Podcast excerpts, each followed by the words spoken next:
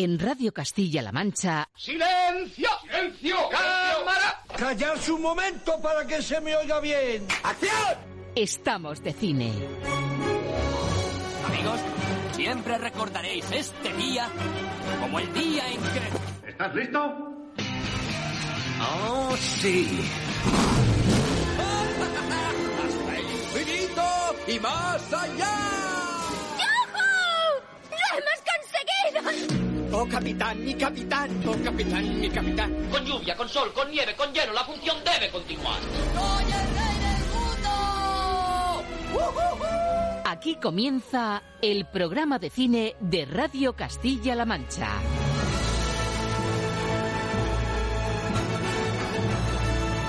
Presenta Roberto Lancha.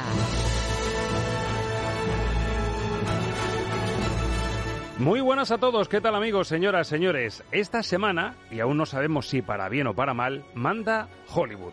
Como sabrás, la meca del cine entrega el domingo sus premios y visto lo visto en ediciones anteriores, va a ser muy difícil acertar en los pronósticos. Diversidad, inclusividad, calidad, ruptura.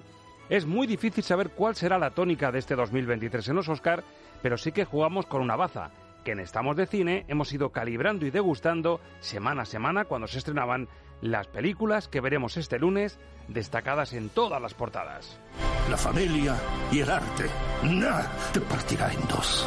Si dejas de hacer películas, le romperás el corazón a tu madre. Evelyn, yo no soy tu marido. Soy una versión suya de otro universo. Estoy aquí porque necesitamos tu ayuda. Hoy estoy liadísima, no tengo tiempo de ayudar. ¿Quién van a traer para enseñarnos? Capitán Pete Maverick Mitchell. Le seré franco, usted no era mi primera elección. A ver, si te he hecho algo, dime lo que te he hecho. No me has hecho nada. Es que ya no me caes bien. Permaneceremos juntos, ¿no, Paul? Bueno, pues esta es la pincelada sonora que te traigo a la portada con algunas de las favoritas. Los Fabelman, Toda la vez en todas partes, Top Gun Maverick, Almas en pena de Inisherin o la alemana sin novedad en el frente. Diez aspirantes, mucho y variado para elegir y el reto de nuestro filtro Lucchini que se antoja complejo tras el 10 de 10 aciertos que si recuerdas conseguimos en los Goya.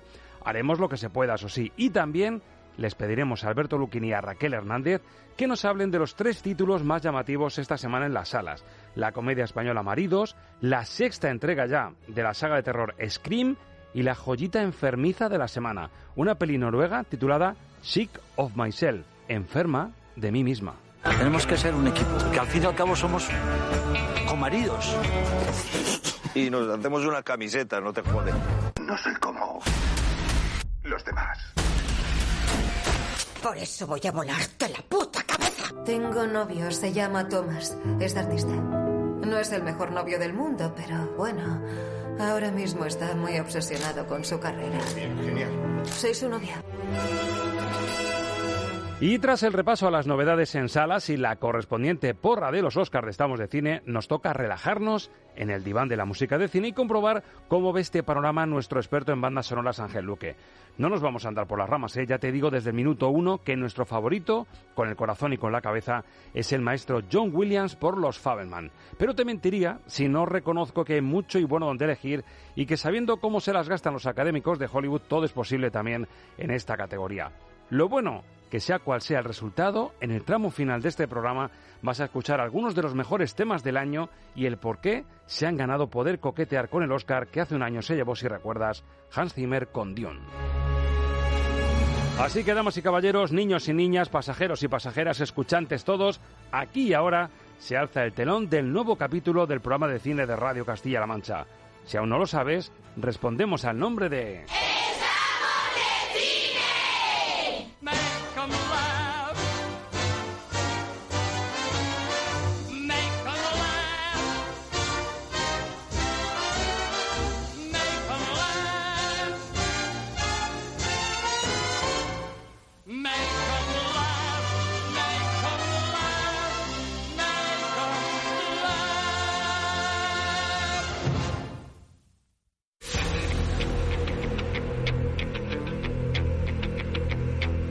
Los estrenos de la semana en el filtro Luquini.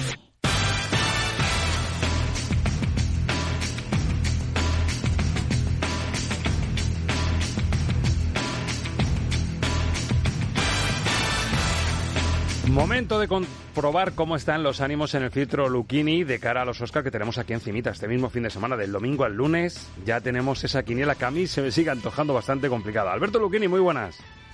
Hola, muy buenas. ¿Cómo están los ánimos? Cuéntame. Digo, pues ya te digo, a mí me parece que es el año más difícil desde que hacemos quinielas. O sea, lo de este año va a ser tirar a voleo, eh, pero la mitad de ello. Escucha, estaba más animado la semana pasada. Estaba más animado de, del reto, pero es que cuanto más lo pienso, más difícil veo acertar. O sea, mm, me, me, estimula mucho el reto, pero es que lo, lo veo todo imposible, porque yo ya no sé mm, lo que van a hacer este año y me, da hasta miedo lo que pueda pasar. Bueno, yo tengo un titular ya para empezar, que a ver si me lo compra Raquel Hernández desde Hobby Consola. Raquel, muy buenas. Hola, muy buenas chicos. Lo importante es participar, no, no pasa nada. Y, lo que, Esto es lo que una nos gusta, informal. Lo que nos gusta, clavarlo todo. Mi titular es, y seguro que me lo compras, no va a haber un 10 de 10 en los Oscar como en los Goya. Buah, va a ser muy difícil, muy difícil porque las propias nominaciones son muy raras, entonces muy raras. acertar Y una pelotera de películas tremenda, así que lo dejamos para el tramo final de este filtro y tenemos que repasar primero lo que llega a la cartelera. Semana rarita, semana rarita porque tenemos comedia española, una saga de terror que se sigue estirando hasta el infinito y más allá, una joyita enfermiza noruega, casi la he definido, y creo que también me lo vais a comprar el título, y otra rareza que se llama Jean Dillman, 23, que es otra fricada y que para muchos críticos, ahora hablaremos con Alberto Lucchini de esto, es la mejor peli de todos los tiempos. Y tiene miga, ¿eh? tiene miga tanto en el fondo como en la forma. Pero bueno, vamos con lo primero, vamos con comedia española, lo más refrescante para no liarse la manta a la cabeza este fin de semana. Vamos al cine y nos ponemos la peli de Lucía Alemani con Paco León y Ernesto Alterio, Maridos. Hola, ¿necesitas ayuda? No, lo de ponerme en medio de la carretera es un truco que uso para conocer gente. Me gusta tu humor. Ya son 125 los heridos de vida. Mi mujer ha tenido un accidente esquiando. Tu mujer estaba en el alud. ¿Tienen juntos? No, no, no. Mi mujer también está ingresada. Laura Sánchez. Venga, hombre. Eh, no, no, no, está bien. Hay dos Laura Sánchez. Laura Sánchez y Laura Sánchez. Oh, oh no, esa no es la mi mía. mujer, mi no, mujer la es mía esta. ¿Cómo? No bastaba con amante como todo el mundo. ¿Este quién es? Es Vladimir, es nuestro hijo ruso. Dijo que Dos no tipos que comparten la misma mujer. Esto estábamos acostumbrados, Alberto yo creo que también es un, un poco el cambio de los signos de los tiempos. Estamos acostumbrados a que fuese el hombre el que llevaba una doble vida, pero aquí lo que nos plantea Maridos es que puede ser al revés y se lo comen Paco León y Ernesto Alterio. Sí, sí, absolutamente. Bueno, es, es darle un poco la, la vuelta al punto de partida tradicional de, de las comedias sofisticadas. Es una excusa simplemente para hacer una película en la cual mostrar a, dos actores con una gran vis cómica que hacen dos personajes completamente antitéticos que no tienen nada que, que ver entre sí y que se acaban convirtiendo en, en, complementarios. Por un lado tenemos un Ernesto Alterio que es un, un tipo mmm, directamente de, meterlo en un frenopático y por otro lado tenemos a, al extrovertido Paco León, un, un, catalán de manual, que además tiene, tiene coña Paco León haciendo de catalán, pues se complementan porque resulta que comparten a la misma mujer. Mm, La película juega esa baza, el problema es que esa baza a mitad de película se agota. Claro, porque ya te descubren el pastel. Raquel, ¿qué tal empastan eh, estos dos humoristas tan nuestros, Paco León y, y Alterio? ¿Empastan bien en pantalla? Eh, ¿El guion les va bien para lo que tienen que hacer? Ahí está el problema. Ellos dos tienen guion. una vis cómica, claro, ellos dos tienen una vis cómica estupenda. De hecho, Ernesto Alterio, lo que le eches, es que lo defiende de una manera increíble. Y Paco León, a mí la verdad es que haciendo de catalán me ha parecido la cosa más insufrible que he visto en muchísimo tiempo porque es un tío que es súper gracioso cuando se deja llevar por su espontaneidad y su naturalidad. De hecho, cuando improvisa yo creo que es cuando más gana y aquí eh, me, apetecía mucho bofetearlo. Eh, el problema es el guion, claro, el problema es que el guion no les da juego, es muy difícil, tienen unas líneas de diálogo muy difíciles de defender, alguna situación que se sale de madre que no comprendes por qué se va por esos derroteros la historia. La peli tampoco tiene muy claro a quién se quiere dirigir porque tiene así como muchos mensajes sobre eh, inclusividad, eh, los límites del humor, reírnos de todo, pero a la vez eh, hablar un poco de todo como con mucha libertad, pero por otra parte mmm, está tirando de algunos tópicos para generar hilaridad que son un poco sonrojantes. Entonces, no es una comedia familiar, es una comedia para adultos, pero con mensajes familiares un poco difusos. No sé, es una peli muy rara. Lo que va a tener de bueno eh, es que le pilla un fin de semana en el que le, va todo rodado. No va a tener rival, Alberto. Estamos pendientes de lo que pase con los Oscar y si los Fabelman tienen una segunda vida en, las salas en las que ya se ha agotado, o todo a la vez en todas partes, o la que sea al final la ganadora. Pero lo cierto es que Maridos, comedia española, dentro de lo que hay, va a ser de, lo poco elegible en salas este fin de semana. Sí, la verdad, bueno, yo, no creo que haya que sea una casualidad, creo que es un acierto haberle buscado esta fecha de estreno a esta película, porque es que no tiene rival en el cine, en el cine mainstream, con lo cual, bueno, pues al final, mm, como no deja de ser una, una película que evoca un poquito el humor de las de las teleseries, pues al final mm, se va a llevar de calle al público que vaya a las salas este fin de semana. Yo lo que, lo que quería añadir también es que me, da, me, da, mucha rabia que la directora Lucía Alemán que, debutó con la película La Inocencia, que me pareció una película preciosa, pues que para poder sobrevivir en la industria esta audiovisual haya tenido que prestarse a hacer esto, que estoy, vamos, absolutamente convencido de que es un encargo de, que, ha tenido que aceptar para poder seguir dirigiendo cine. Claro, la dicotomía que tienen algunos directores para hacer lo que quieren tienen que sacar dinerito con películas como esta, que además por el título va un poco en la línea de otras comedias, ¿no? Primos, gordos, juega un poco también con, el tirón de esos títulos, ¿no? Sí, bueno, a mí el título me recuerda un poco a una película que se estrenó antes del verano pasado, que era aquello de Mamá no en redes. Ahora les ha dado por hacer juegos de palabras metiendo, metiendo mm, el paréntesis. Eh, sí, sí la base entre paréntesis para que tengan doble sentido, como si los espectadores fuéramos tontos. Marí 2. Eh, ahora es Marí 2, aquello era no en redes. Bueno, pues vale, mm, estupendo. A mí es una, es una película que, es que no puedo estar más de acuerdo con lo que ha dicho con lo que ha dicho Raquel, que es que no saben si se dirigen al público familiar o, quieren hacer una cosa inclusiva, porque hay muchísimos guiños al, además, hay, hay, alusiones incluso a una posible homosexualidad de los protagonistas y, sin embargo, es una película que está dirigida al, al público familiar. Bueno, pues es un poco eso, mm, como las, como las telecomedias de las nueve de la noche, para, para que la vea la familia juntas y los niños se rían y los mayores no, no se aburran. Bueno, pues yo no sé si esto va a septiembre o antes a plataformas, ¿eh? porque no sé si aprueba esto, Alberto, sobre cinco. Pues, pues mira, le voy a poner un dos. Un dos. ¿Y tú, Raquel? Pues mira, voy a ser un poco más buena solamente por una cuestión, por la aparición de Raúl Cimas en un papel de anti-Gregory House, así como con, una, con un grupete de, de estudiantes a su alrededor que son los que hacen verdaderamente los diagnósticos, porque él es el típico eh, médico patazas que no tiene absolutamente idea de nada. Y tengo que reconocer que me hizo reír, así que dos estrellas y media. Dos estrellas y media, con lo cual con la media suspende efectivamente maridos. La verdad es que lo de Raúl Cimas, uno de los muchachadas, es el mejor golpe del tráiler. Imagino que es casi lo mejor de la película cuando al mm. diagnóstico una de las enfermeras dice, no, aquí la lista, se lo dice la lista ella, es la que, ella es la que sabe. Yo total estoy aquí porque era hijo del médico local que me dijo que aquí pondría escayolas. Y mira el marrón que me he encontrado. Es que te partes de risa con él, muy gracioso. Bueno, pues comedia española y terror. Estaba Raquel con la idea de decir, bueno, a mí que me gusta la saga Scream, la 5 me decepcionó, a ver si en la 6 lo enderezan un poquito. Y por lo que te he leído en Hobby Consolas, me parece a mí que el chicken lo siguen estirando por la misma línea. Y el sexto grito, atronador de Scream, no le ha gustado tampoco a Raquel Hernández. Yo tenía un secreto. La oscuridad acecha en mi interior. Me ha seguido hasta aquí. Y no va a dejarnos en paz. Corre. Tenemos algo en común. Este Ghostface no es como los demás. ¿Qué es esto? Un santuario. Tenemos que atraerlo hasta aquí y ejecutarlo. Diga. Vamos a jugar a un juego. Eres la décima persona que lo intenta y al capullo con caretas siempre le sale el tiro por la culata. Puede ser, pero nunca ha habido nadie como yo, Gail. Bueno, pues supuestamente nos encontramos con un Ghostface, con esa careta de fantasma que está súper evolucionadísimo, vamos, que se adelanta la jugada, en este caso en Nueva York, y tenemos a Courtney Cox, a la Mónica de Friends, ya que estamos en Nueva York, es muy ad hoc esto, la tenemos casi de Jamie Lee Curtis en esta trama, pero es que tenemos también a Gina Ortega, a miércoles. Sí, a miércoles, a en miércoles. pleno, en pleno tirón, hombre, por lo menos tiene, tiene un atractivo a lo que agarrarse. Lo que pasa, ¿qué, ¿qué ha pasado con esto, Raquel? Tú sabes cuando tienes el típico amigo plasta que te cuenta una y otra vez el mismo chiste y es como, a ver, que ya me lo has contado.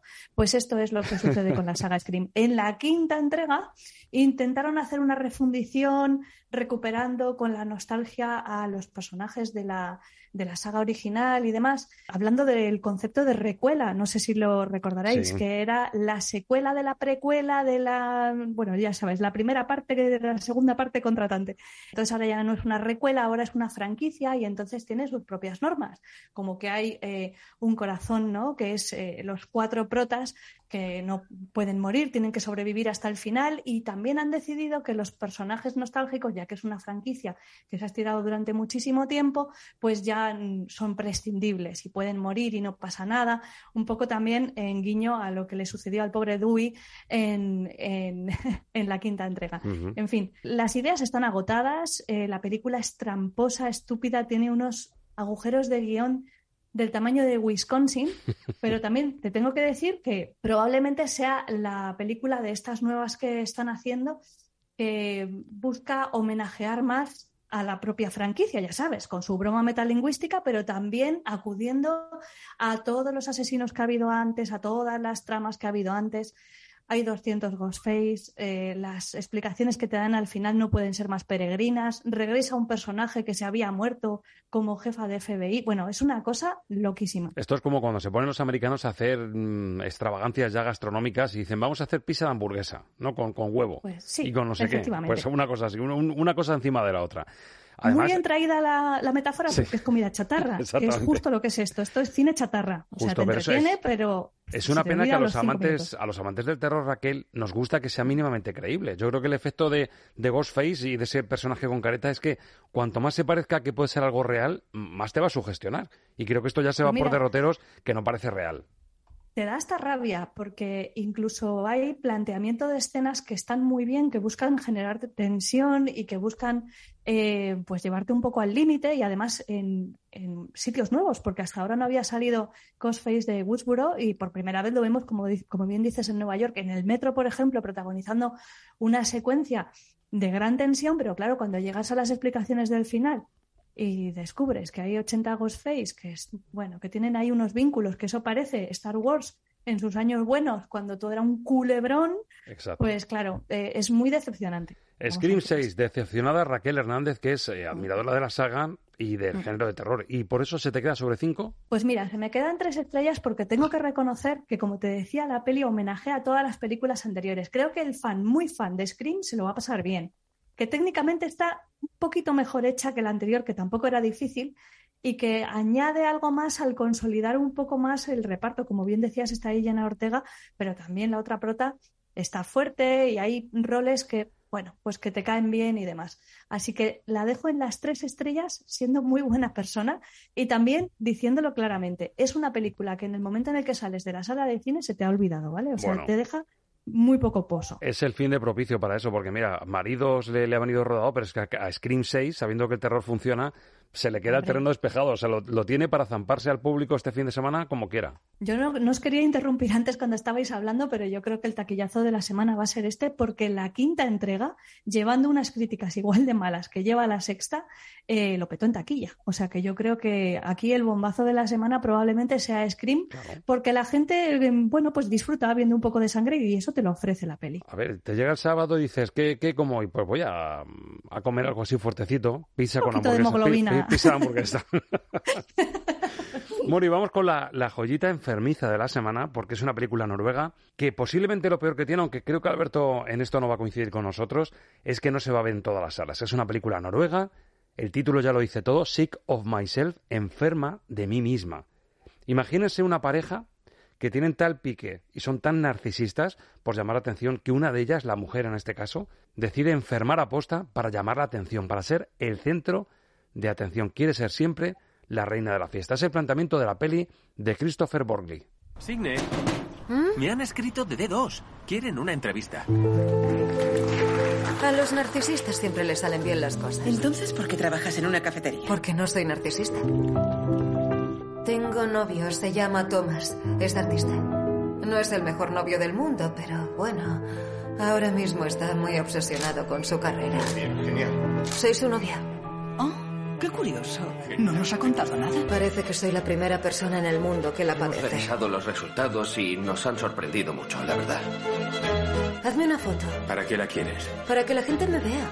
Bueno, una película muy peculiar, una pareja de treintañeros, él es un artista contemporáneo, ella es camarera, pero una chica muy guapa, eh, a la que encarna Christine Cuyat Torp, no sé si se dirá así o muy similar, pero yo creo, Alberto, que quien más que menos se ha encontrado alguna vez con una pareja en la que mm, se palpa el narcisismo de ambos hasta, hasta el extremo, es decir, que tienen que ser los reyes de la fiesta, que la novedad que te encuentran de su vida o, o lo último que han conseguido se convierte en el centro de atención durante toda una cena, pero claro, que estén picados entre ellos ya y que ella pues llama la atención, llega al extremo de enfermar de sí misma, yo creo que es lo que rompe todas las barreras. ¿eh? Pues mira, sí, sería una, una premisa, la verdad, francamente original e interesante, si no fuera porque es la premisa de toda la filmografía del director sueco Ruben Östlund. Y entonces, eh, bueno, pues ahora en el cine escandinavo parece que se ha puesto de moda copiar a Ruben Östlund, que para eso ha ganado ya dos palmas de oro en Cannes, y hablar de la hoguera de las vanidades, pues eso, de, que todo el mundo quiere ser el centro de atención de la cultura de la imagen, de la cultura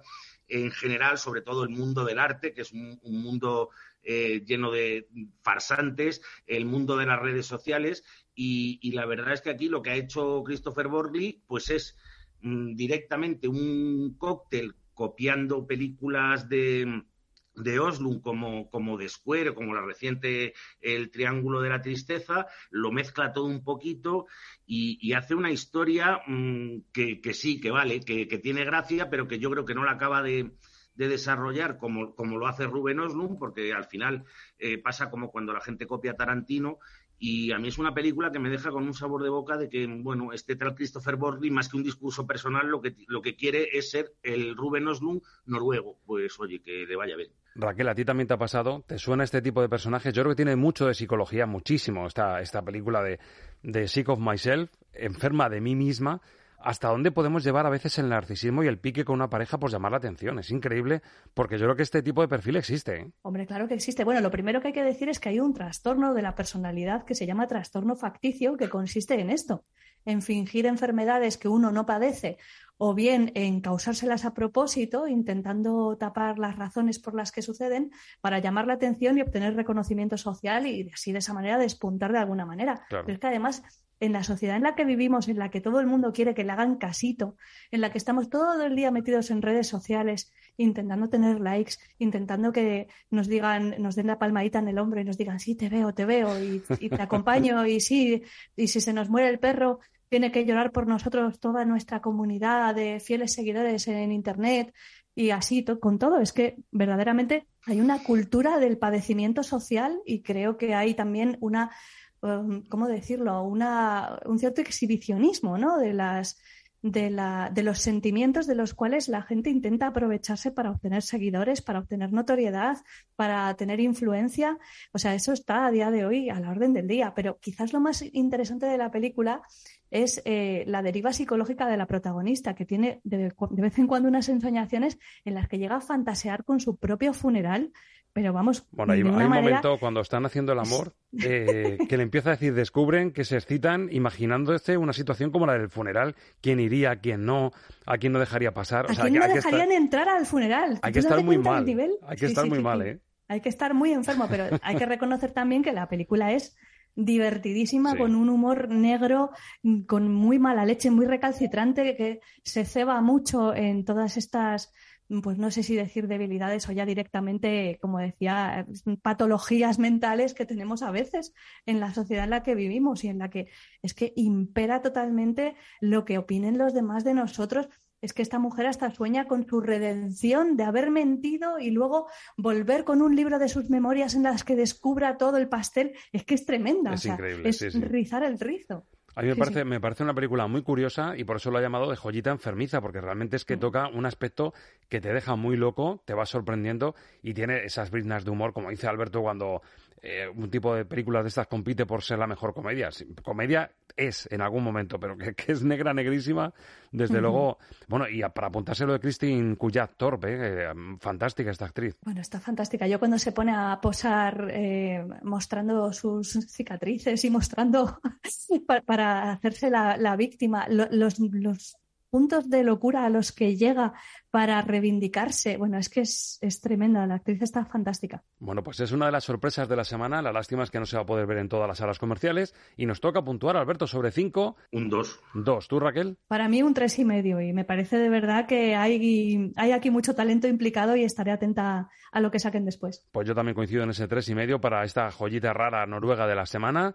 Pero para rara, la película del año 75 que para un montón de críticos y según la revista cinéfila Sight and Sound, el año pasado, eh, que no está muy lejos esto, en 2022, consiguió convertirse en la mejor película de la historia del cine para casi 1.700 críticos, por encima de Vértigo o de Ciudadano Kane.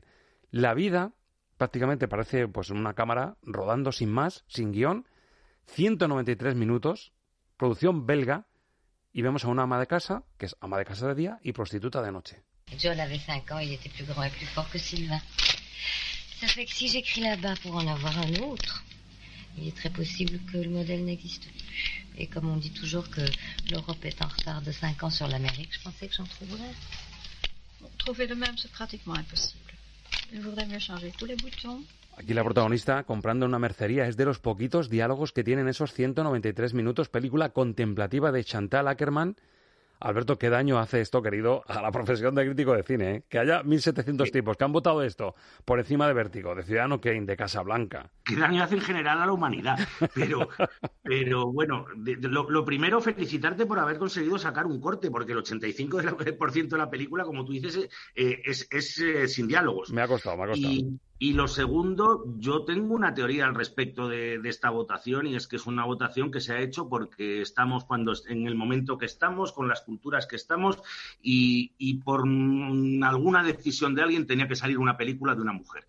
Y, han decidido que saliera esta, como podrían haber decidido que saliera cualquier otra porque, bueno, es verdad que Chantal Ackerman es una, es una directora con cierto prestigio, que tiene una, que, tuvo una, filmografía mm, bastante interesante, pero vamos, elegir como mejor película en la historia del cine una película que es un experimento, mm, que son tres días en la vida de esta mujer, rodados prácticamente en tiempo real, yo mm, de verdad, cuando, cuando alguien dice que, que, ver una película de Romer es como ver crecer un árbol, en este caso sí que ves crecer los árboles, pero además en tiempo real. O sea, ver a una persona pelando patatas durante diez minutos, preparándose un baño eh, durante diez minutos, luego dándose el baño y luego recogiendo el baño, todo esto en tiempo real bueno, es una, es una película mm, experimental muy interesante con una actriz de renombre como Delphine Seyrig, que es una actriz que trabajó para Resnés y para Buñuel, pero, pero no deja de ser un, una película, bueno, pues eso, muy, muy, muy de, de, cine club, muy de culto,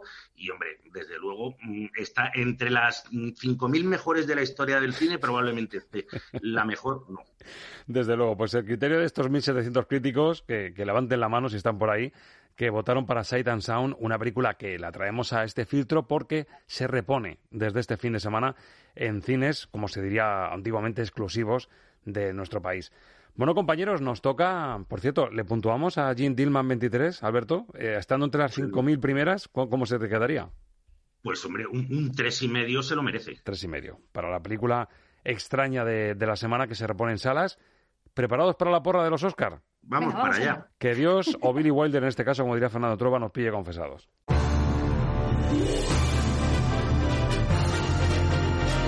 La quiniela de los Oscars en Estamos de Cine.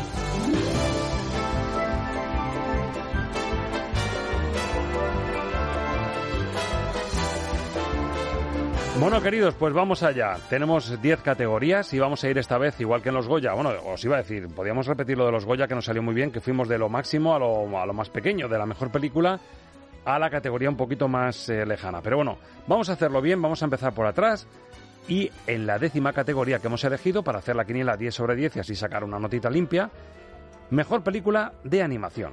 Y aquí tenemos Pinocho de Guillermo del Toro, que se ha podido ver en Netflix, Marcel de Sel With Shows On, El gato con botas 2, The Sea Beast, La bestia marina, y Turning Red, Red. Compañeros, Alberto Luquini, tú dirás. Mm, vamos con la que creemos que va a ganar. Eso es, eso es, como para acertar, vamos, para, para llevarnos la buena nota. Vale, pues eh, Pinocho. Pinocho, ¿tú Raquel? Yo esta vez no me voy a andar por, no me voy a guiar por el corazón y me voy a guiar por el intelecto, con lo cual no voy a, no voy a acertar ni una, ¿vale? Pero bueno, yo también digo, en esta que Pinocho. Venga, voy a Pinocho decir solo una y no os voy a marear esta vez. Va. Bueno, pues ah, yo Pinocho también, pero que coste que la bestia marina se llamó así, The Sea Beast. eh, The Sea Beast. El monstruo marino, El monstruo marino fue maravillosa, pero sí, la de Pinocho me parece una película magna y encima con la dirección del Toro creo que puede tener muchísimas opciones.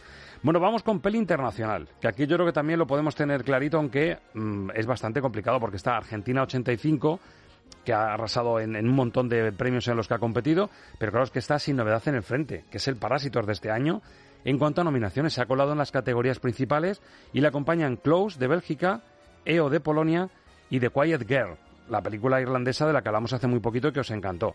Yo creo que aquí blanco y en botella, aquí te- este es un pilinchi regalado, ¿no, Raquel? Pues sí, aquí en este caso yo creo que mm, inequívocamente se lo va a acabar llevando sin novedad en el frente y me da rabia porque yo quería que ganara Argentina, pero bueno, voy a decir sin novedad en el frente. Le ha tocado el Messi de este año. Alberto, compartes también sin novedad en el frente, que además fuiste el primero en decirnos, ojo, a la película alemana belicista que llega, que es una maravilla. Bueno, más que belicista, antibelicista. Antibelicista, Pero- efectivamente. Eh, no, a ver, esta este premio es evidentísimo, porque si está nominada como mejor película, mm, no tendría sentido que no le dieran el de mejor película de habla inglesa sin novedad en el frente. Este es un regalito que tenemos para, para no suspender la quiniela final, así que clarísimo que va a ser la película alemana este año la que se lleve el gato al agua en la categoría de mejor peli internacional. Damos el salto a la octava categoría que estamos midiendo, que es mejor actriz de reparto. Y aquí, ojo, que también va a estar complicado, porque está Angela Bassett por Black Panther Wakanda Forever, Hong Chao por The Whale, La ballena, Kerry Condon por Almas en pena de Inisherin, Jamie Lee Curtis por Toda la vez en todas partes y Stephanie Shu por Todo a la vez en todas partes. ¿Cómo lo veis, compañeros, Alberto? Que voy a pegar un tiro al aire, pero vamos, a ver qué pasa. Por aquello de que nunca le dan premios a las pelis de superhéroes, se lo van a dar a Angela Bassett y además así cubren cuota. Ostras, pues esa está bien tirada, ¿eh? Raquel, ¿tú cómo lo ves? Mejor actriz de reparto. También tenía apuntada a Angela Bassett, o sea que ¿Sí? coincidimos. Sí. Madre mía, yo aquí lo tengo muy complicado, ¿eh? Venga, me voy a dejar a Kerry Condon por Almas en pena de Inisherin, que además es una de mis pelis favoritas del año. Luego, por cierto, iros pensando, porque os hago hacer un podium de las eh, películas que están nominadas. ¿Cuál sería vuestra primera, segunda y tercera? Con el corazón, ¿vale? No la que queréis que va a ganar, Vale. sino cuál es la mejor peli de los Oscars de este año, la primera, la segunda y la tercera, que eso va a estar muy chulo también. Bueno, vamos con actor de reparto que también va a estar complicado, porque tenemos a Brendan Gleeson por Almas en pena de Inisherin, Brian Tyler Henry por Causeway, Judo Hirsch por Los Fabelman, Ke Hui Kwan por Toda la vez en todas partes y Barry Keoghan por Almas en pena de Inisherin. Al ataque, Alberto. Pues yo creo que va a ser, fíjate, con gran dolor de mi corazón, lo único que rasque almas en pena en Inishe- en Inisherin, o sea, Brendan, Gleeson. Brendan Gleeson, yo también se la pongo aquí porque me parece un, un papelón. Que además Bueno, eh, pues yo me dijimos, que, dijimos que tenía aspecto de película de John Ford totalmente, Brendan Gleeson, ¿eh? Sí, sí, total. Desmárcate, Raquel, sorpréndenos. Me desmarco, me desmarco, yo creo que se lo va a llevar tapón. Ki Ui Kwan. No sé si me equivocaré, probablemente sí, pero bueno, sí. Así que ya aquí sabéis que les encantan los renaceres en Estados Unidos, Es así verdad, que es verdad. creo que esto Bueno, puede tener tirón, sí. Vamos con una de las fuertes, mejor actriz. Porque aquí teníamos muy claro que iba a ser Kate Blanchett por Tar, está Ana de Armas también por Blonde, otro papel también para la historia, Michelle Williams por Los Fabelman, aunque ha levantado muchas ampollas, Andrea Risebrook por Chu Leslie y Michelle Yeoh por Toda la vez en todas partes. La cosa estaba, claro, en, en Chu Leslie, que es la que nos despertó dudas. Alberto, ¿has despejado dudas o no? A ver, mm, yo creo que si hubiera sorpresón sería este, pero, pero me voy a ir a lo seguro y me voy a ir a Kate Blanchett. Kate Blanchett. Yo también apuesto seguro a Kate Blanchett. ¿Tú, Raquel? Pues yo en este caso también lo tengo muy claro, así que sí, Kate Blanchett. Kate Blanchett. sí. Aquí no tenemos, como, como nos la peguemos, vamos los tres eh, con todo el equipo, ¿eh? ya no tenemos un 10 de 10. Bueno, mejor actor, que aquí también hay un duelo entre Brendan Fraser por La ballena y Austin Butler por Elvis, que también va a ser jugoso, pero no nos olvidemos de Colin Farrell por Almas en pena de Inisherin, Paul Mescal por After Sun y Bill Nighy por Living.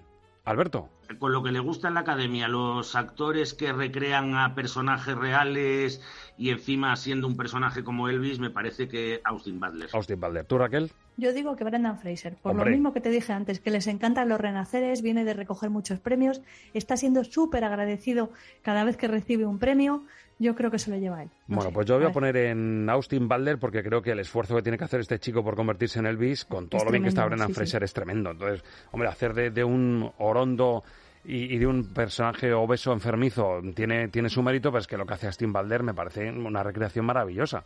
Así Estás que yo... votando con el corazón y no con la cabeza. Mm, no digo más, no digo No, no, más. pero yo creo que sí, que con el corazón y con la cabeza. Yo creo que, Vale, yo creo vale. que Austin Balder va a ser, pero también es verdad que sería una oportunidad muy bonita para, para Brendan Fraser. Pero bueno, bueno, vamos con, con el guion original. La mejor historia escrita es profeso para que se ruede como película.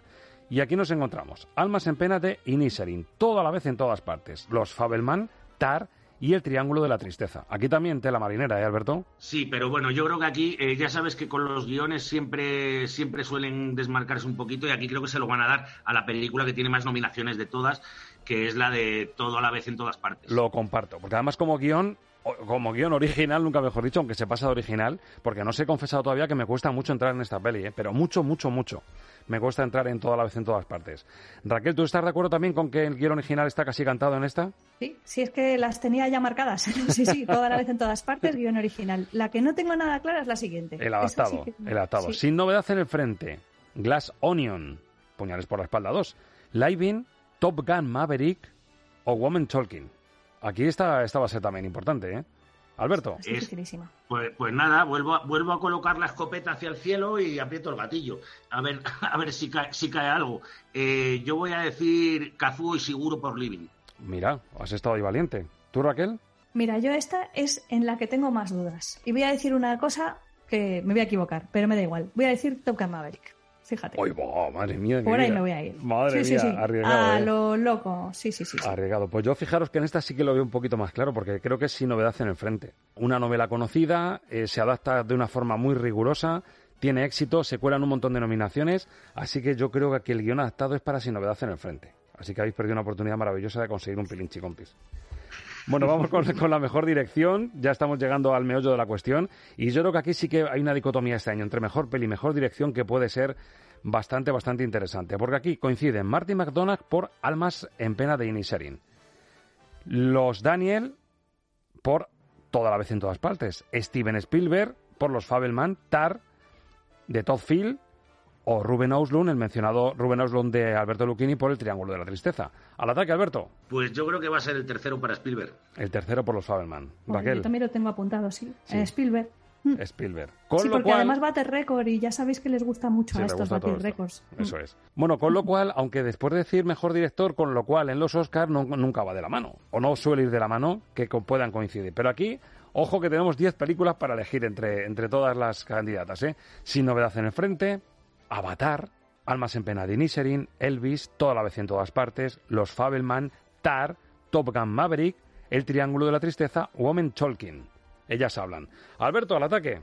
¿Hay coincidencia Pues entre dirección y película? Yo creo que va a haber diferencia entre dirección y película y creo que dentro de unos años se recordará como una de esas barbaridades que hizo la academia porque yo creo que se lo van a dar a todo a la vez en todas partes. Madre mía de mi vida. Mira, tenía una frase preparada para este momento, pero es que no sé si decirla, compañeros. Como se dio mejor dila. película toda la vez en todas partes, no volvemos a hacer una porra de los Oscars. Pues hombre, tampoco hay que ser así, hombre, no pasa nada. Tú, Raquel, ¿cuál es eh, para ti la mejor película de los Oscars de este año? La que yo creo que va a ganar es toda la vez en todas partes. Ay, Parte madre de como favorita, siempre se desgaja la dirección y la mejor película y yo creo que van a tirar por ahí. Me estoy deprimiendo. Me, estoy- me- estáis deprimiendo. Mira, yo lo voy a poner en los Fabelman, por favor, no me deis estos disgustos, que no puede ser. Os iba a gastar la broma de que iba a poner Avatar, pero no iba a colar, ¿verdad? Si digo Avatar. No, no iba a colar, no. No, no, no sí te digo que si gana Avatar, entonces sí que debemos dejar de hacer porras el resto de la, de la historia.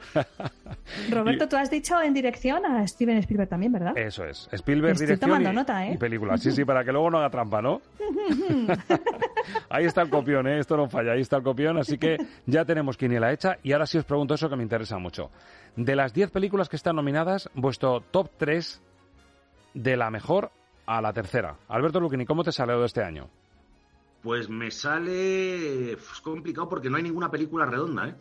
Eh, yo te diría Fableman, ¿Sí? Almas en pena de Inshering y Sin novedad en el frente. Perfecto. ¿Tú, Raquel? Oh, qué maravilla, no coincidimos en ninguna. Sí, eh, me encanta porque así se ve también un poco la, la personalidad de cada uno, que sí es curiosísimo. Pues mira, en primer lugar, bueno, voy a ir del 3 al 1. En tercer lugar, toda la vez en todas partes. Además, contando también con las puntuaciones de las críticas que he hecho para Hobby Consolas, con lo cual soy de verdad mm, Muy clara, no diáfana. Sí. Eh, en segunda posición, Ellas hablan, que ya sabéis que es una película que me tocó súper hondo. Y en primer lugar, Tar. Tar, la primera, madre mía, te sales por completo de, de Sí, la línea clásica de las nominaciones, Sí. ¿eh? Bueno, pues yo también me salgo porque incluso meto una en las 10 que no está ni en las 10, con lo cual os digo eso. Mi primera peli, la mejor del año, la que más me ha llegado... Babylon. No, Almas en pena ¿No? de Inisherin. Anda, mira. Segunda, Babylon, que es la que incluyo, que no está en la lista, y tercera, Los Fabelman. Así que eh, variedad, ¿eh? Aquí que no, que no diga la gente, mira, estos piensan todos igual. Aquí tenemos mucha variedad. Pero no vale, porque no habías dicho que se podían meter pelis que no estuvieran nominadas. Pues te, te dejo, te dejo el pilinche a ti también. no, ¿Qué, no, qué- no, no, qué ya quieres está, cambiar? ya está hecho la, el- el- la terna, ahí se queda. Yo solo os digo que a mí, como homenaje al cine, me parece más completo, con todas las extravagancias que tiene Babylon, que los Fabelman, que creo que puede ser la que gane. Con que con eso yo creo que está dicho todo. Es un poco heavy metal lo que dices, ¿eh, Roberto? Es heavy metal, pero escucha, lo suscribo, ¿eh? Me parece más vaya. homenaje al cine Babylon que los Fabelman. Así lo digo. Por mucho Spielberg que sea, por mucho que remueva su infancia. Toma ya. Toma, toma. bueno, oye, cada uno tiene sus opiniones y está Exacto. bien. Alberto, ¿qué te hueles? Con, con esto que hemos dicho, ¿crees que alguno va a rozar el notable? No. Pero lo bueno, lo bueno es que como hemos coincidido mucho, el estacazo va a ser compartido. Entonces, Exactamente. bueno, duele menos. Mal de muchos, consuelo de tontos. Raquel, ¿tú, tú cómo lo ves? Que no tengo ni idea de lo que van a hacer. Es que las propias nominaciones son una locura. Entonces, cuando las nominaciones ya son raras y Eso es. extravagantes, se dejan fuera películas buenísimas en apartados técnicos incluso, pues, eh, pues no sé, es que puede suceder cualquier cosa. Así que, bueno. Pues nada, nos whatsappeamos en la madrugada del domingo al lunes. Tú, Alberto, eres de verlo repetido, ¿no? Yo, uy, los Oscar, eh, lo, lo de los Goya casi siempre, los Oscar siempre, por- pero por religión casi. Repetido. Suele, Raquel. suele ser, suele ser una castaña. Es verdad. Tú, Raquel, con estas extravagancias que haces para ver series en horas inhóspitas, igual sí que te levantas a esa hora, ¿eh? Hombre, estaré a esa hora porque estaré preparando cosas del último episodio de The Last of Us. Madre que mía, te recuerdo que no lo han cambiado por la ceremonia de los Oscars. Fíjate si están seguros de que lo van a petar. Madre mía, maravilloso. Pues nada, mañana en series hablamos del octavo, que tela marinera, ¿eh? Sí, sí, sí, sí. sí. Cuando más necesitados estamos, Dios proveerá. Toma, toma. ya, Maña- ya lo comentaremos. Mañana lo hablamos. Alberto, buen fin de y que disfrutes de los Oscar. A ver si nos sale notable. Pues a ver, a ver si entre todos llegamos al A notable. ver, de todo, la suma de las partes. Raquel, hasta mañana. Hasta mañana, un abrazo, chicos. ¿Cuántas veces oyes hablar de series a diario? Las series están de moda. Pero, ¿cuál veo? ¿En qué plataforma? ¿Cuál me perdí y puedo rescatar? Ahora saldrás de duda en Estamos de series. Roberto Lancha y el equipo de cine te cuentan todo lo que necesitas saber sobre el mundo de las series. Una completa guía cada domingo de 10 a 11 de la mañana y siempre que quieras en nuestro podcast en cmmedia.es. Radio Castilla-La Mancha, la radio que te escucha.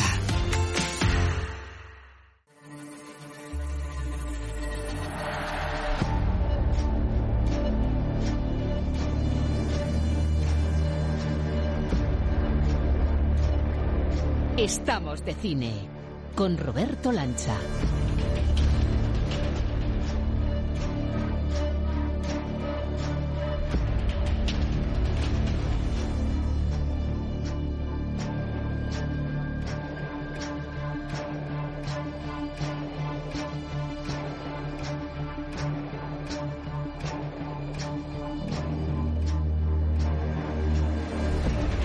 Ondas en la arena y ondas que se esparcen también por las ondas de la radio.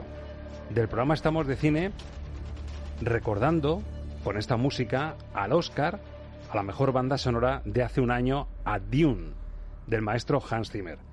Maestro Ángel Luque, muy buenas. Muy buenas. Te preguntaba yo, digo, vamos, estoy seguro que fue Dune el año pasado, pero como dice Luquini, a veces parece que han pasado cinco vidas. Es verdad que hay mucha cantidad de cine entre medias y Mucho. eso también hace que la intensidad del ritmo cinematográfico que llevamos con tantísimos estrenos, que esa sensación yo creo que se extiende más por la cantidad. Por la cantidad, es que hay mucho estreno de cine, es que pasan muchas cosas. En un mes, mes y medio hay una historia de cine ya.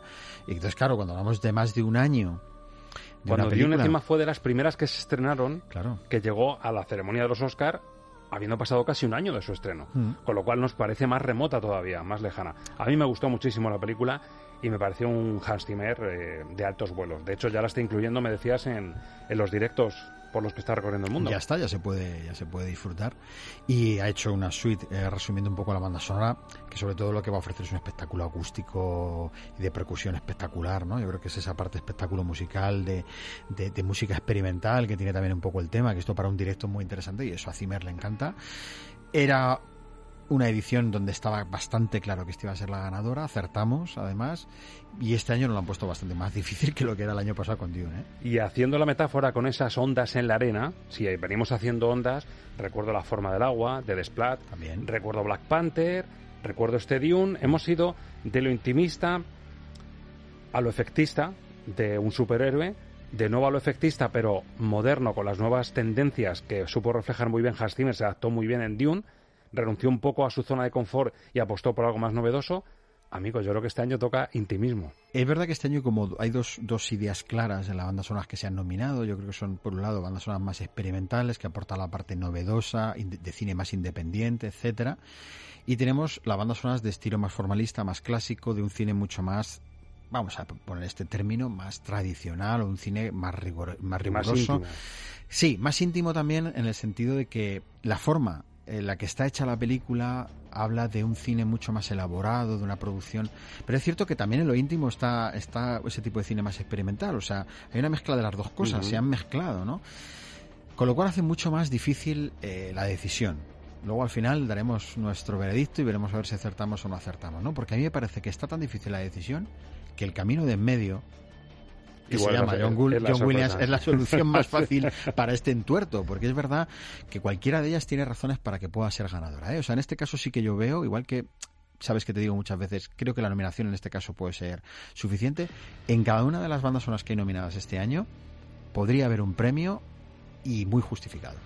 Acertamos en los Goya con el efecto arrastre hmm. y sin ser asbestas ni mucho menos. Eh, la mejor música que se ha hecho este año en España sin embargo, al ser la mejor película y ser la que arrasó en esa ceremonia, la banda sonora se coló también en la lista. Pero este año no sabemos si los Fabelman realmente van a ser la película y la van a coronar como la gran película. Desde luego, si se corona los Fabelman de Spielberg como la película del año, la banda sonora, el efecto que tiene en el intimismo y en ese toque autobiográfico que le quiere dar Spielberg, mucha culpa la tiene lo que ha hecho John Williams con su banda sonora. Sí, pero yo creo que va a pesar todavía más el hecho de que sea la nominación 53 eh, de John Williams, igualando a Walt Disney. Son los dos grandes personajes históricos del cine que han llegado a ese número de nominaciones. Que hace muchísimos años que no le dan eh, un premio Oscar y que probablemente, como pasó con Morricone, pueda ser no me atrevo a decir la última, pero sí una de las últimas oportunidades para dársela, porque es verdad que está por estrenar la banda sonora de la nueva Indiana Jones, que la ha hecho John Williams. Pero yo creo que es más oscarizable esta que un Indiana Jones, por ejemplo. Yo creo que por todo lo significativo que rodea la historia, la película, del propio Spielberg, etcétera, etcétera, etcétera, ya dimos su opinión y además por lo que yo te acabo de añadir, porque es el camino de en medio que al final resultaría menos chirriante de todas las posibilidades de ganadores que hay este año. Pero doctores tiene de iglesia, aunque en el caso de la Academia de Hollywood a veces son doctores con minúscula, que nos sí, hay, más auxiliares de medicina que doctores. Auxiliares de medicina tiene la Iglesia y entre los rivales que va a tener John Williams está una de las sorpresas del año que es Volker Bertelmann por Sin novedad en el frente.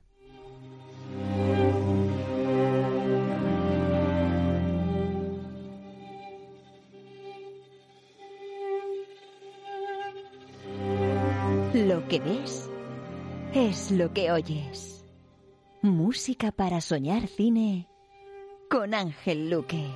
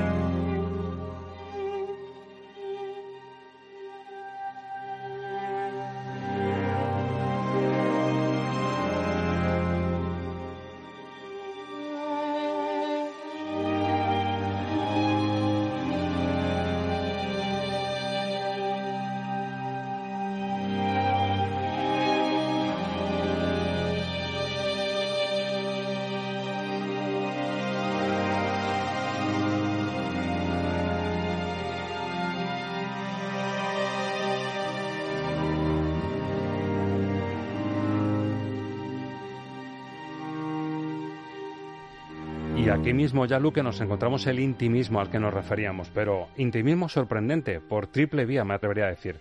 Primero porque está asociado a una película bélica que vuelve a readaptar una conocidísima novela, es música intimista, que entronca con el belicismo de Sin Novedad en el Frente, que es a la vez una de las sorpresas del año. Ya nos dijo Lucchini antes de que se proyectase en Netflix y se programase en Netflix, ojo a esta película alemana de Edward Berger porque es una barbaridad de película. Y se ha colado, podría hacer un Parásitos, creo que no va a ser el año, como hemos dicho en el repaso a la quiniela con ellos, no va a ser el pelotazo de Parásitos porque yo creo que es demasiado pronto volver a repetir una cosa tan increíble, pero que una película alemana como esta se cuele en las categorías principales y también la banda sonora es muy significativo porque Parásitos no tuvo esa suerte. La banda sonora de Parásitos pasó muy desapercibida. Mm.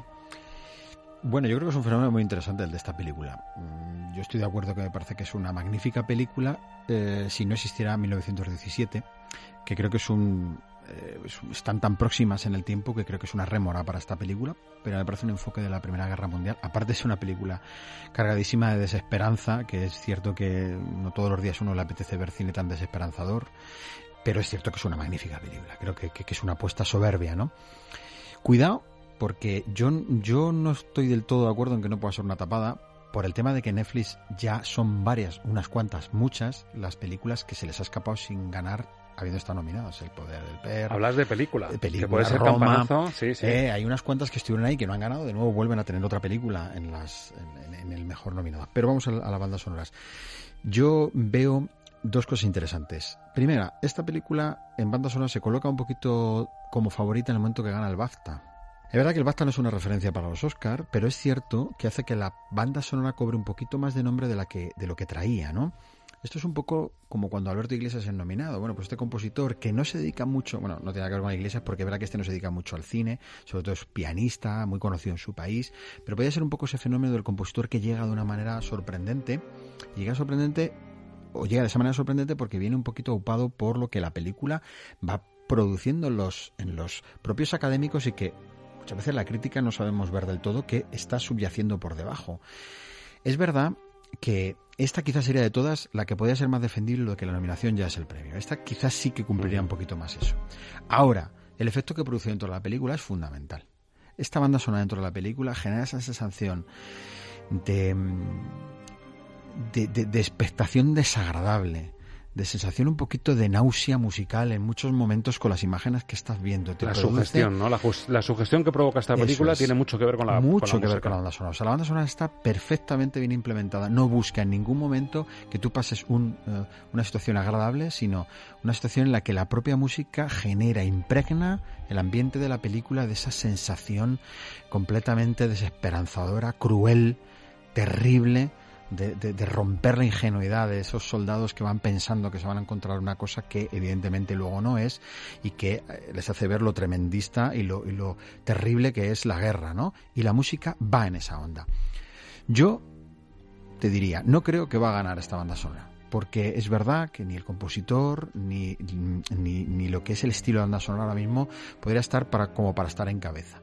Y que creo que ya la nominación es un premio. Pero sinceramente, si lo ganara, creo que no, no, no podemos decir que va a ser una injusticia. Desde luego sería sorpresón porque ejerce su labor. De hecho, la descripción que estabas haciendo de la banda sonora le va como anillo al dedo también a lo que pasó con Asbestas. Asbestas consigue esa sensación de desazón, de sugestión, no es una música brillante, incluso es más incómoda que esta. Mucho más. Es más incómoda y sin embargo... Bueno, esos son los temas más cómodos que tiene la banda sonora, también te lo digo. ¿eh? Ejerció Mm, su función dentro de la película y no sería ni mucho menos ni la primera ni la última vez que se premia lo bien que encaja. Nos acordamos de Guanadote Vamos a ver, es que debe ser eso lo que se premie, debe ser la banda sonora que cumple la función para la que está compuesta y tiene un aspecto dramático y narrativo dentro de la película. Esta banda sonora tiene un aspecto dramático y narrativo, eso es cierto. Ahora, que eso la encumbre como la mejor comparada con las otras, ahí es donde también viene el problema, porque hay que compararla con las otras. Sin novedad en el frente, el BAFTA la mejor banda sonora, yo creo que ahí puedo tener también un poco la corriente europea, ¿no? Es decir, bueno, vamos a premiar lo europeo, puede haber esa duda, pero en los Globos de Oro nos encontramos a Justin Harvich y su grandísima banda sonora para Babylon.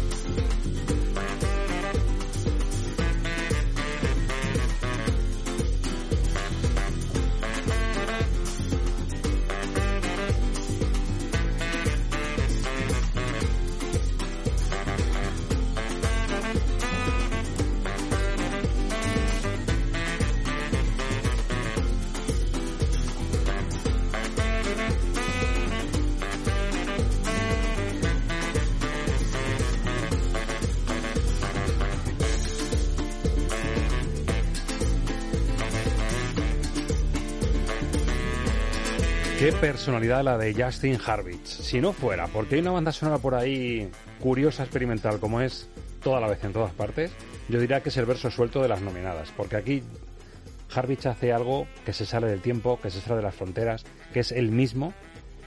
Y una música festiva que luego ves la película y te das cuenta que esto que llegamos a comparar un poco. Esta no es la, la de tipo Paquito Chocolatero, pero sí que es.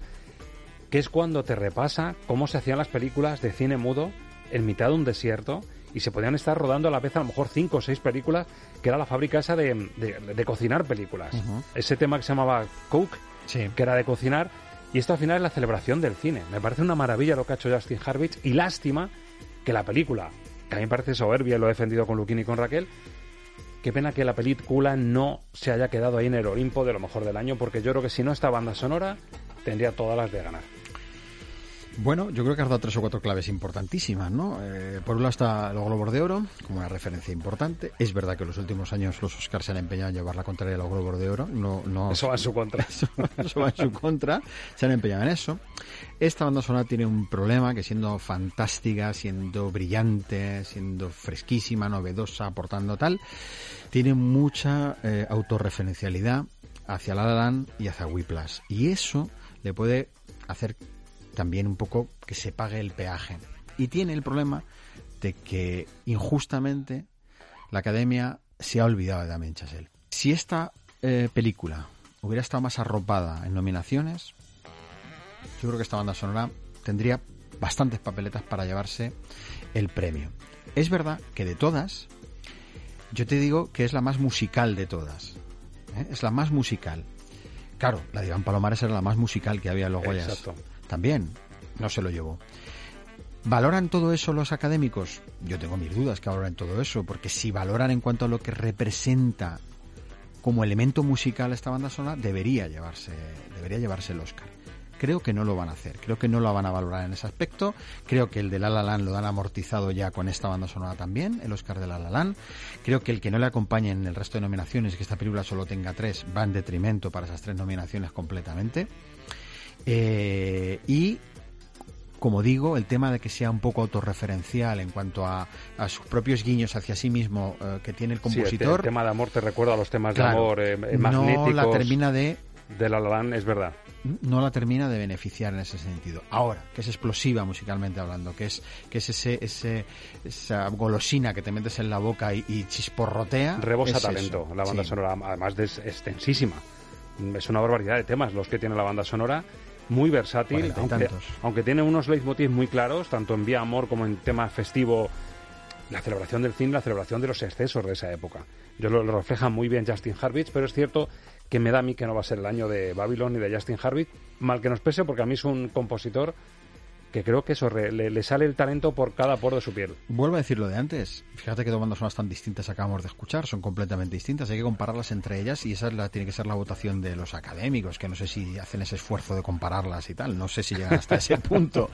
Pero es cierto, es cierto que eh, tanto esta como la anterior son dos bandas sonoras que dentro de la película están muy bien empastadas y creo que están muy bien nominadas. ¿Que se lo lleva a Harvich? Tampoco va a ser ningún delito que lo haga y creo que no va a desmerecer en absoluto eh, el premio Oscar por ganar esta banda sonora porque lo merece. Otra de las favoritas, además va a tener la pega que tú nos vas a decir luego, que además creo que tienes estadísticas y todo. De que, puede ir en contra, porque me lo dijiste después de ver la película. Almas en pena de Inisherin tiene una estadística en su banda sonora que le puede perjudicar a Carter Barwell, aunque es una música maravillosa. Música de cuento, pero para contar un cuento que te asfixia. Una amistad que se rompe en un lugar inhóspito de Irlanda que recuerda, como decía Luquini, al otro reverso, al reverso del mundo de John Ford en El hombre tranquilo y aquí son dos hombres intranquilos en Inisherin.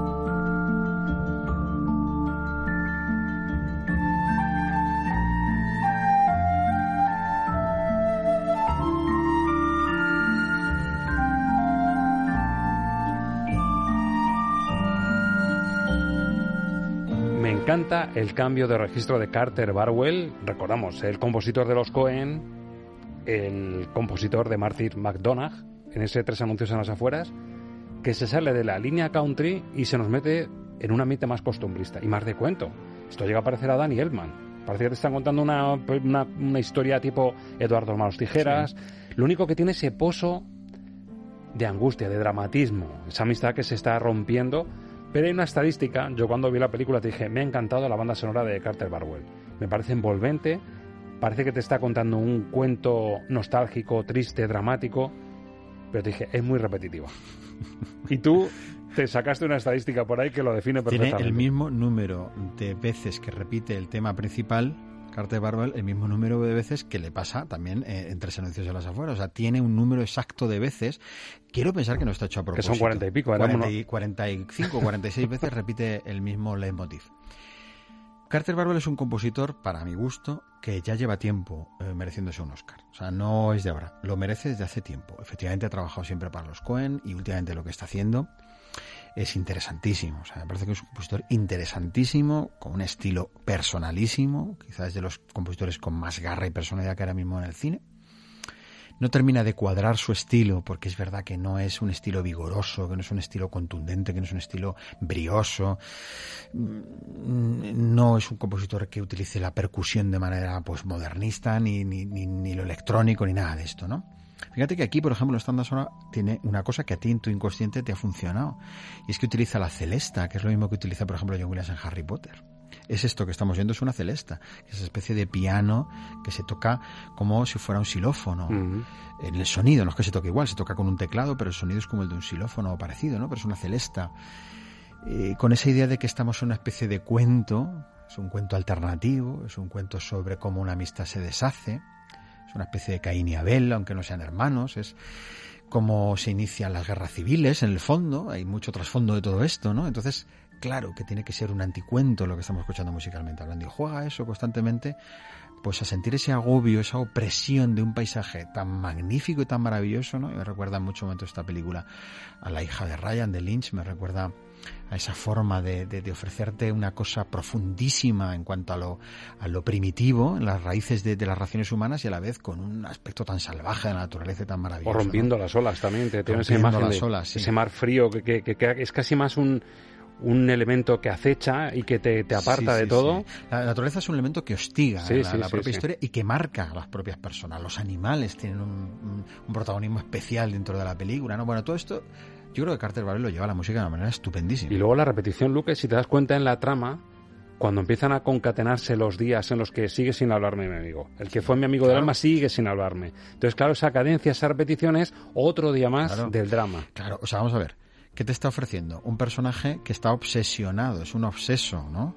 Y, lo que está hablando es de una persona que tiene, eh, oye, alguna dificultad eh, en, su, en su desarrollo mental, vamos a decirlo así de una manera un poco. Y Colin Farrell, que está estupendo, ¿eh? A mí me encanta. Es un poquito Forrest. Es un poquito Forrest, sí, pero obsesivo, ¿no?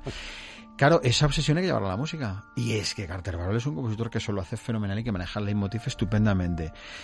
Eh, fíjate, Babylon tiene la misma situación con el leitmotiv, pero el compositor lo que ha hecho es llevarla a muchísimas franjas musicales diferentes. Aquí Carter Barber no se corta en que tú te des cuenta que hay un leitmotiv insistente porque es el pensamiento del protagonista.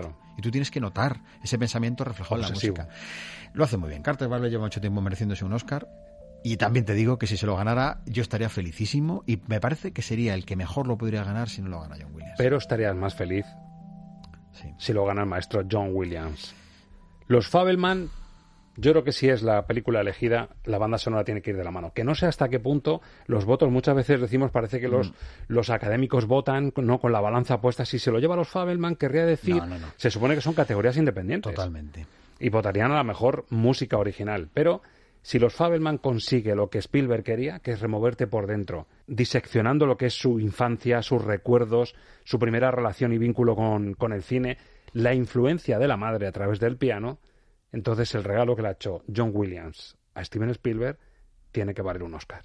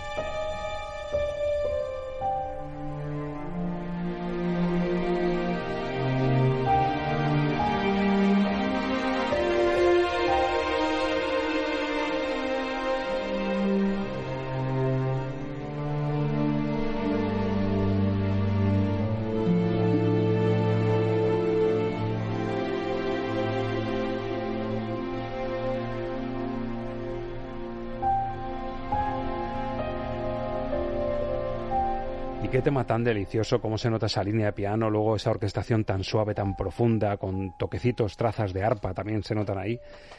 Un tema que se llama Casa Nueva.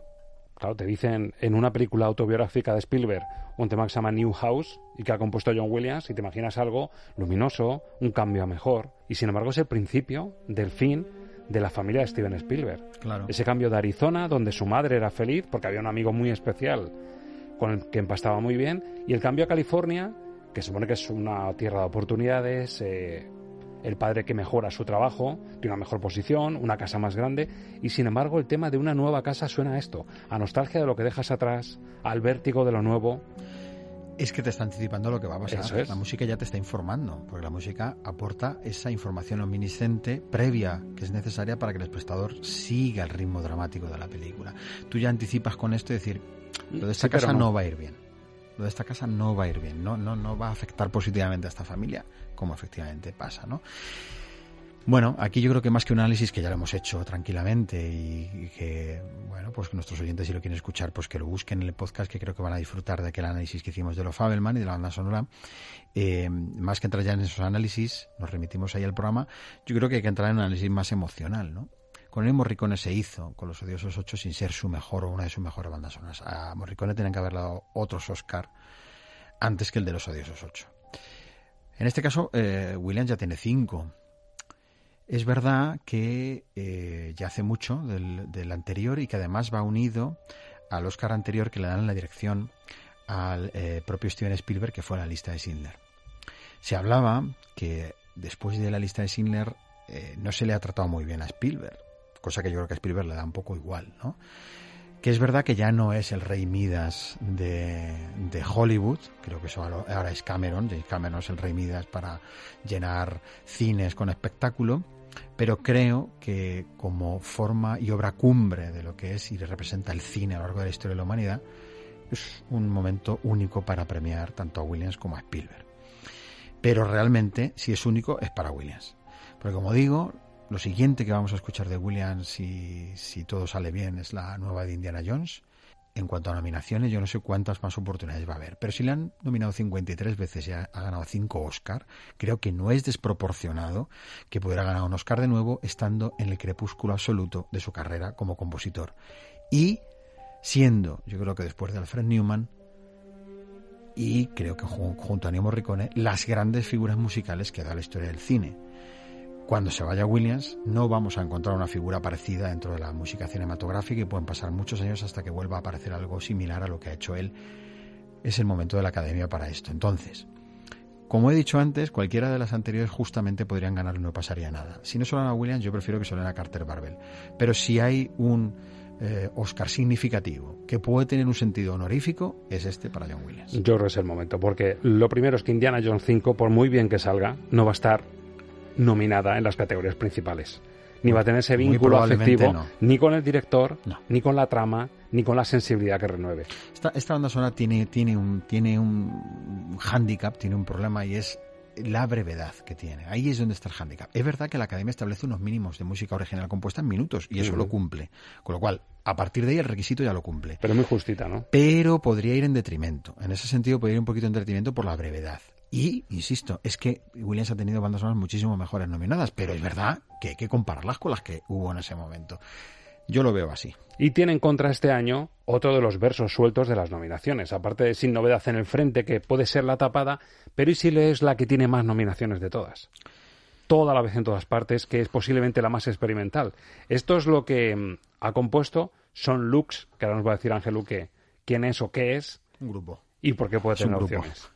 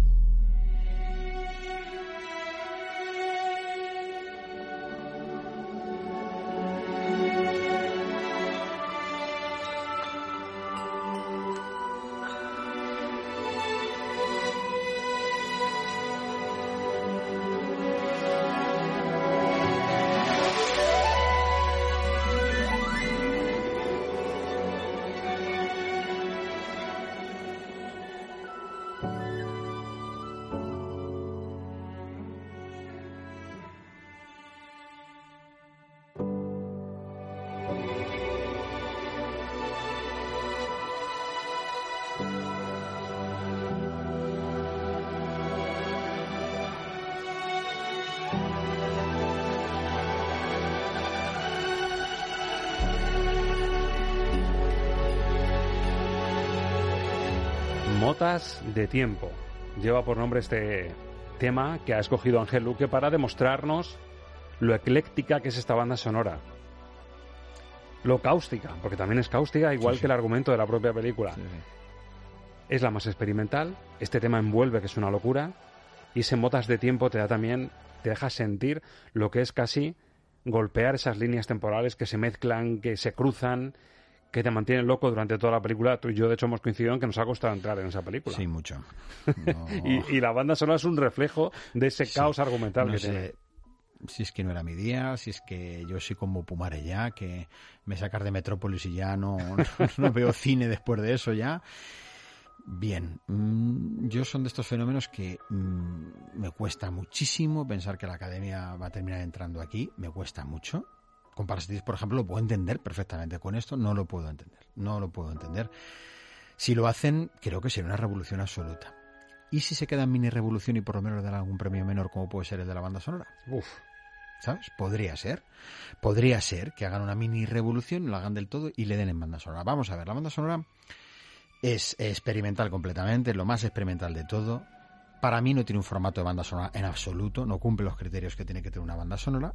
Es sorprendente, eh, rompe totalmente los esquemas de lo que son las bandas sonoras, tiene temas maravillosos como este, que me parece que es un tema fantástico, tiene una barbaridad inmensa de temas que no se parecen entre ellos, son inconexos completamente entre ellos. Yo prefiero quedarme con la idea de que esto ya al estar nominado es un magnífico reconocimiento, pero yo después de haber visto Oscar como el de Black Panther, que para mí, respetando a Goranson y pareciéndome un compositor excelente, creo que no era la gran banda sonora de ese año, creo que esta tampoco es la gran banda sonora de este año, también lo creo. Ahora, que nos da por premiar cosas por novedosas, por rompedoras y por tal, pues puede ser que entremos por aquí, pero eh, no creo que sea una banda sonora que merezca el Oscar, sinceramente, no lo creo, no lo creo, no creo que sea una composición que vaya a marcar eh, un antes y un después en el mundo de la banda sonora, ni mucho menos. Son Lux es un grupo musical experimental que le han metido en este proyecto y me parece fenomenal que no pertenece al ámbito de de la música cinematográfica, que eso no pasa nada, no significa que tengan que pertenecer, pero bueno, yo voy a decir lo, de, lo que dijo Morricone cuando perdió en el Oscar de, de la misión, ¿no? decir, hombre, yo pensaba que eh, para hablar de música cinematográfica tenía que ser algo que suene a música dentro del cine. A mí me da que esto, pues bueno, está muy bien hecho, está muy curioso, pero podría aparecer para cualquier proyecto audiovisual de cualquier tipo y un espectáculo de luz y sonido en la calle. Y lo digo con todo el respeto, no lo digo de manera respetuosa. Creo que la banda sonora tiene que tener algo más, tiene que tener algo más y tiene que tener un vínculo fuerte con lo cinematográfico. Firmo debajo, y poniéndonos en manos del criterio de Ángel Luque, que acertó con Asbestas, pese a que no era nuestra banda sonora preferida. También acertamos hace un año con Dune. Acertamos con El Buen Patrón. Black Panther nos descolocó con la forma del agua, hemos acertado con, muchísimas. pero esperemos que este año acertemos y que veamos en lo más alto, yo por lo menos, a Spielberg y a John Williams de la mano. Me encantaría. Uf, a mí también me encantaría. Por eso digo que, bueno, aquí no sé si no estamos dejando llegar por un amor ciego, no me importa reconocerlo, no me importa. Eh, total, yo no voy a ganar ni a perder el Oscar, pero, eh, pero es cierto que cualquiera, eh, de verdad, esta vez lo digo, vamos, lo digo siempre porque así me curo en salud, pero aparte de eso, creo que cualquiera puede ganar, sinceramente. Cada una por unas razones de las que hemos expuesto. Pero creo que es el momento o es el año que se lo tendría que llevar los Fabelman. Aunque la academia está tan rara que nunca se sabe. Si lo vamos a disfrutar más si pasa, es porque también hemos visto el reverso de eso. Que gane un Black Panther o que algo nos descoloque, ¿no? O el estropicio que hicieron con La La Land en su día. Y viene muy al hilo de la frase que te traigo para acabar. Que es el único autor, el único literato que está detrás de todo lo que hemos repasado. El autor de Sin Novedad en el Frente. De Eric María Remarque que dice algo parecido como lo que nos ha pasado otras veces. Solo quien ha conocido la tristeza, o lo que es un revés en los Oscars, ¿no? Puede reconocer la felicidad. Alguien que es feliz no sabría de la alegría de vivir más de lo que haría un maniquí, que solo lo aparenta. La luz no brilla cuando todo está iluminado. La luz sobresale en la oscuridad. Claro. Bien, vamos a ver cuánto hay de oscuridad en esto que vamos a ver, vamos a ver cuánto hay de felicidad o no, vamos a ver, ¿no? Ya te digo, si no solo lleva Williams, para mí la otra gran apuesta será la de Carter Barbell, que creo que ya lo está mereciendo hace mucho tiempo. Lo que es seguro, Luque, y ya es un clásico en Estamos de Cine, es que dentro de siete días esta sección comenzará con la canción de la banda sonora ganadora. y diremos, ¿hemos acertado o no? y veremos si hay luz o oscuridad. Aquí estaremos. Hasta la semana que viene, querido. que viene. Pues no queremos ser pretenciosos, pero desde luego si este ratito de radio fuese esa luz que brilla cuando no todo está iluminado, si fuésemos ese ratito de compañía, de amor por el cine, de amor por la actualidad del cine que nos rodea, nos sentiríamos muy, muy orgullosos, tanto como lo estamos de que una semana más te has sentado en la butaca de Estamos de Cine. Ha sido un placer compartirlo contigo. Feliz semana de cine. Adiós.